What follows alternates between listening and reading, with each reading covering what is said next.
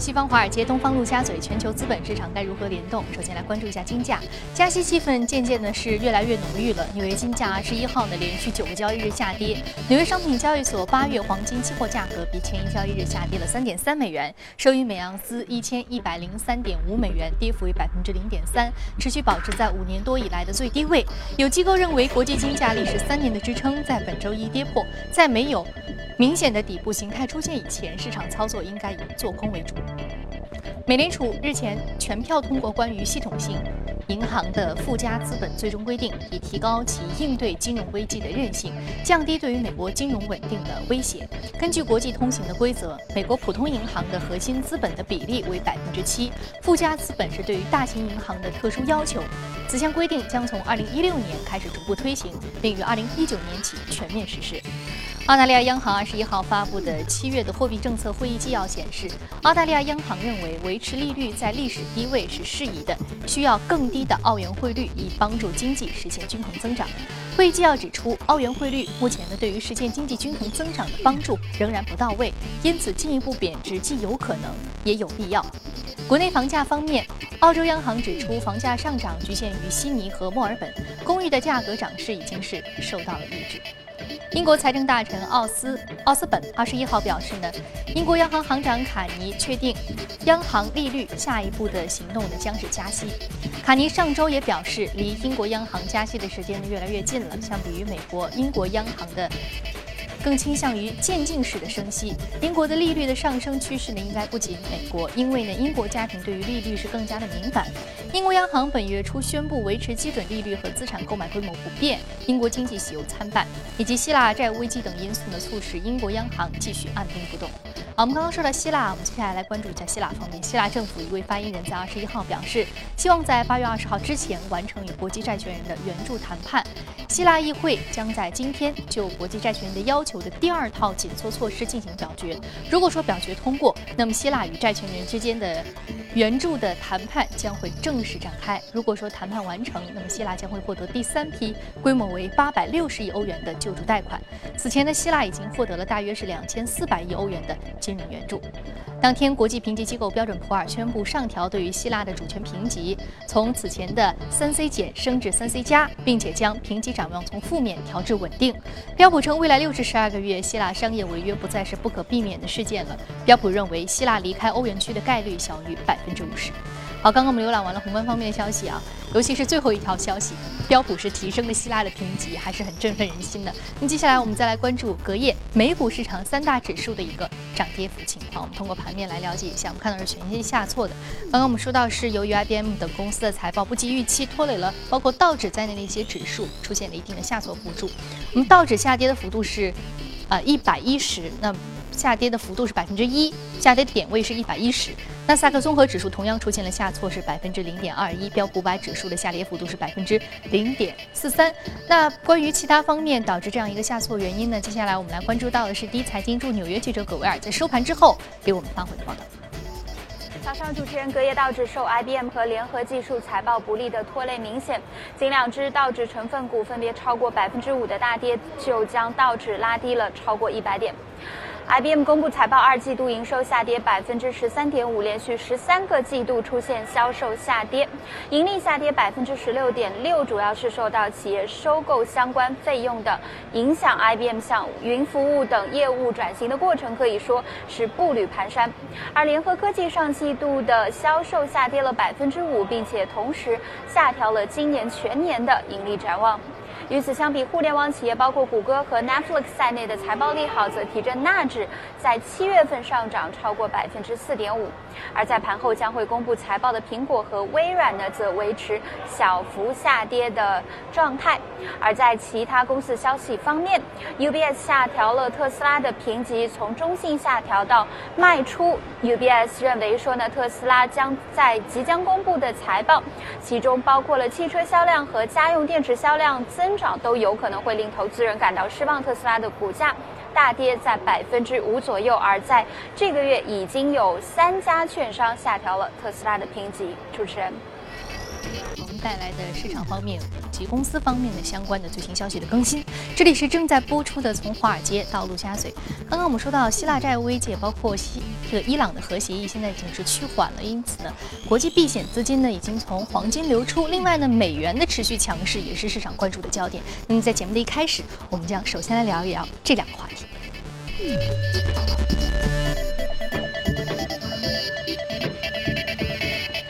好，今天呢，我们请到现场呢是来自于华创证券的副总裁简佳先生，简先生早晨好。早上好，宇飞。嗯，我们看到最近，也就是上周，两个非常重要的国际事件，一个是伊朗核协议出了最后一个非常向好的结果，对。另外一个就是啊，刚刚我们还说到这个希腊方面，标普也是上调了希腊的评级，评级展望从负面调到了稳定啊，而且他认为希腊退欧的可能性是小于百分之五十的，这也是舒缓了整个市场人的担忧情绪啊。受到这个消息的影响，我们看到其实美元指数最近走的也非常的强啊，尤其是耶伦的讲话，无论是这个外围事件，还是说美国本土的这个经济事件，耶伦的表态就是说年内加息的可能性非常大啊，这也是耶伦的一个非常重要的一个明确的这样一个表态。那么你觉得美联储所传达出这样的一个信号，你怎么看？并且针对于近期美元的一个持续强势，你有什么样的一个观点？对，其实包括希腊的问题，包括伊朗的问题，其实我一一直是符比较符合我们的预期的。所以上周的节目，我们就重点建议观观众啊，包括投资者要重点的去关注耶伦的在国会的这样一个听证会上的一个讲话。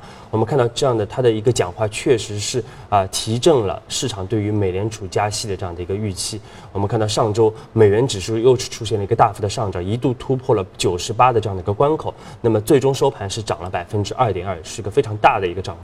那么刚才主持人说到了，其实希腊问题的缓解、中东问题的缓解，包括中国的这样的一个股灾的这样一个缓解，都使得全球的一个关注度完全是集中在了耶伦的这样的一个讲话上。那么从耶伦的这样的一个周三和周四的两次讲话，我们可以看到，耶伦还是认为美联储在今年加息是合适的。他认为美国的经济，包括美国的就业市场的一个复苏是良好的，而且美联储是能达到。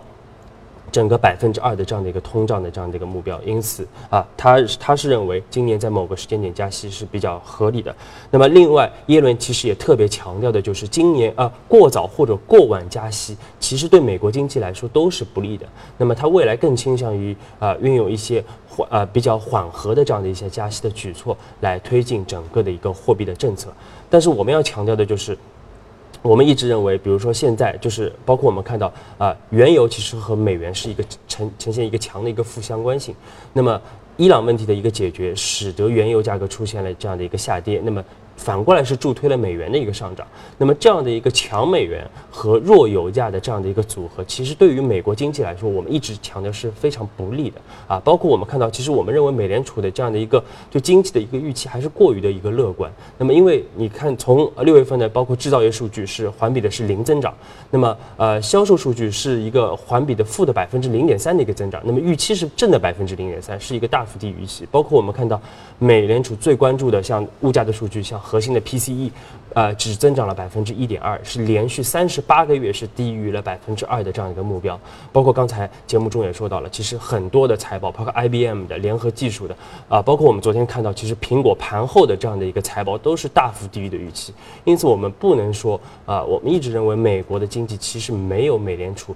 预期的这么的一个强。因此，我们说，虽然说。呃，美元是涨到了目前这个位置，但是我们对于今年美元的整体走势，可能相对来说没有那么看好。嗯，也就是说，你的观点就是说，强势的美元。强势的美元对非美货币的一个持续增值，再加上呃，由于伊朗核协议谈判出现了一个比较好的结果，所以说原油价格承压下挫，这两个对比是对于美国经济来说是对于它的前景是蒙上了一定的不确定性的。但是我们今天还看到另外一个数字啊，就是黄金在周一的时候出现了闪崩，一度跌幅达到了啊百分之五点五，而且跌破了是。一千一百美元这样非常重要的一个整数关口啊，那你对于黄金的走势有什么样的一个观点？而且近期对于贵金属的一个投资啊，是不是比较的不利？同时，你觉得引起黄金下跌的主要原因，除了我们刚刚说的避险资金的持续流出，还有什么重要的原因吗？对，其实我们认为黄金下跌最大的原因还是缺乏买家。嗯，那我们看到从技术角度来看啊，包括黄金、铂金和白银。这样的一些贵金属，其实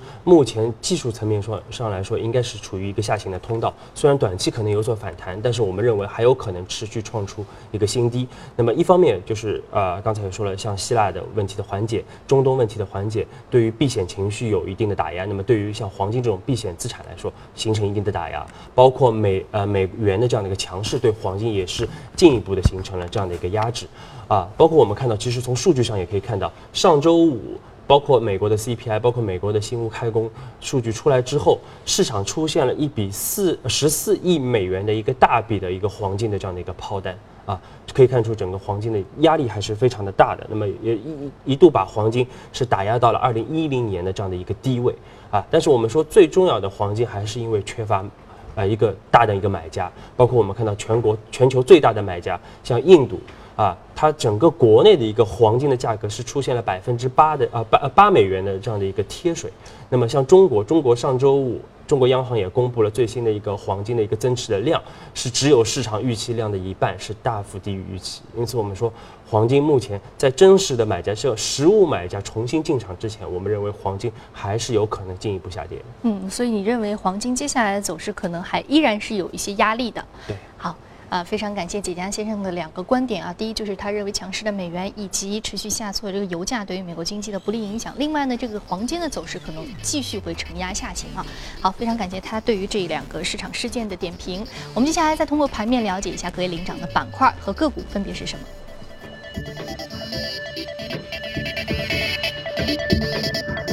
首先是科学技术、金融、消费品、服务业以及健康护理是领涨的板块。我们再来关注到的是个股方面。个股方面呢，包括生物技术、酒店娱乐、厨房药物以及医疗器械，还有互联网信息供应商是领涨的板块啊。他们当中会有一些领涨的个股。我们再来关注到的，今天是 Caesars Entertainment，是旅游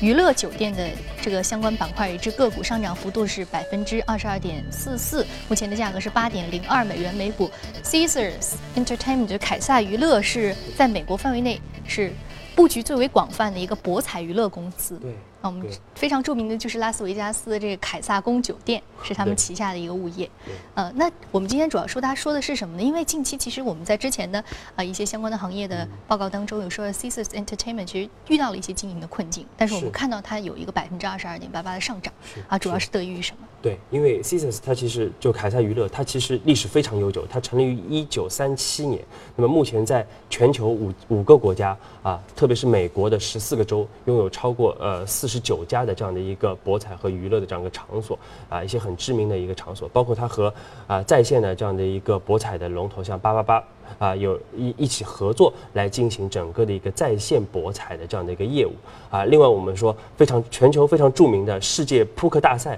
也是在啊这个凯撒。这样的一个呃线下的酒店，它旗下物业物业来进行的这样的一个比赛啊，那我们说它昨天出现一个大幅的上涨，主要是啊之前因为它是受到一个债务的这样的一个拖累，我们看到昨天它是和债权人是达成了一个协议，那么一方面是对它啊原来的一百亿美元的这样的一个债务进行一个重组，那么重新换成了八十六亿美元的一个新的债务，这对于它的整个经营啊是有一个非常大的这样的一个缓解，导致了它昨天股价出现了一个比较明显的一个上涨，那么其实。是整个的一个博彩行业，我们说回到国内，我们认为博彩行业我们是一个中长期看好的这样的一个市场。那么短期还是受到整个政策面对于整个行业的一个清理的一个打压啊。那么整个行业目前的一个增速啊，相对来说比较低。但是我们相信，随着整个的一个行业的一个健康的呃重新的一个进入一个正轨，我们认为博彩行业还是值得。中长期看好的这样的一个行业，嗯，所以说我们应该从这只股票当中看出来，就是对博彩娱乐行业潜在的一些市场潜力的挖掘。我让我想到的就是之前我们其实上半年说的比较多的是五百彩票网，对，呃。国内相关的这个彩票政策的一个出台，呃，对于它监管的一个明晰，所以说还是有一些行业机会的。对，嗯，好，非常感谢景佳先生。刚刚我们说到这个博彩娱乐板块，接下来浏览一组最新的全球公司资讯。我们首先来关注一下美股财报季，苹果公司公布了在截至六月二十七号的上一季度的公司呢实现盈利是四百九十六亿美元，同比上涨百分之三十二点五，净利润上升至一百零六点八亿美元。不过，苹果预计本季度的收入将为四百九十亿美元至五百一十亿美元，不及。分析师的预期。那么，苹果公司在公布财报之后，股价在三分钟之内大跌了百分之八点三，蒸发六百二十亿美元，超过小米或者是 Uber 的估值。雅虎和 Microsoft 隔夜也是公布了财报，其中呢，Microsoft 上季度出现了公司历史上金额最高的一次季度净亏损。季报显示，Microsoft 上季度实现营收二百二十二亿美元，比去年同期下降了百分之五。由于收购诺基亚手机子公司也没有办法挽救其手机业务，规模高达七十五亿美元的资产解计，使得当季的利润净亏损三十二亿美元。雅虎公司呢，则是公布了第三季度每股亏损零点一六美元，低于分析师的预期。雅虎股价在财报发布之后，于盘后交易下跌百分之零点六。另外呢，根据外媒的消息，由于戴姆勒、宝马以及奥迪组成的一个财团已经原则同意收购诺基亚 Here 地图业务的交易价格大约是二十五亿欧元，双方可能会在几天之内签约。之前有关于 Here 业务被出售的消息不断，不过呢，最具潜力的收购者 Uber 不久前退出了竞购，而传闻 Here 的竞购者当中还包括了百度和腾讯。根据外媒的消息，全球最大的首席芯片生产商高通可能会考虑拆分芯片制造和授权业务，将要被分开。报告显示呢，高通的潜在举措是为了回应其股东 g i n e r 合伙人公司关于分拆的建议。本月早些时候呢，惠普宣布决定将公司分拆成两个独立的上市公司。二十号，PayPal 也已经完成了从易贝的分拆独立上市。东芝公司二十一号宣布，因为虚报的利润问题，社长田中久雄。还有副董事长佐佐木泽夫、顾问西田厚聪等前后三代社长当天集体引咎辞职。东芝公司聘请的独立调查小组周一表示，东芝接连三任首席执行官的这样一个职位是通过不当的会计做法虚增利润超过十亿美元，这也是自2011年奥林巴斯会计丑闻以来日本企业形象遭受打击最为严重的一次。好，刚刚我们在看过了全球公司动态之后，我们再回到资本市场和嘉宾一起聊一聊今天值得关注的美股和板块，也就是是分别聊一聊辉瑞和 Netflix。我们通过盘面了解一下这两只股票隔夜的一个市场表现。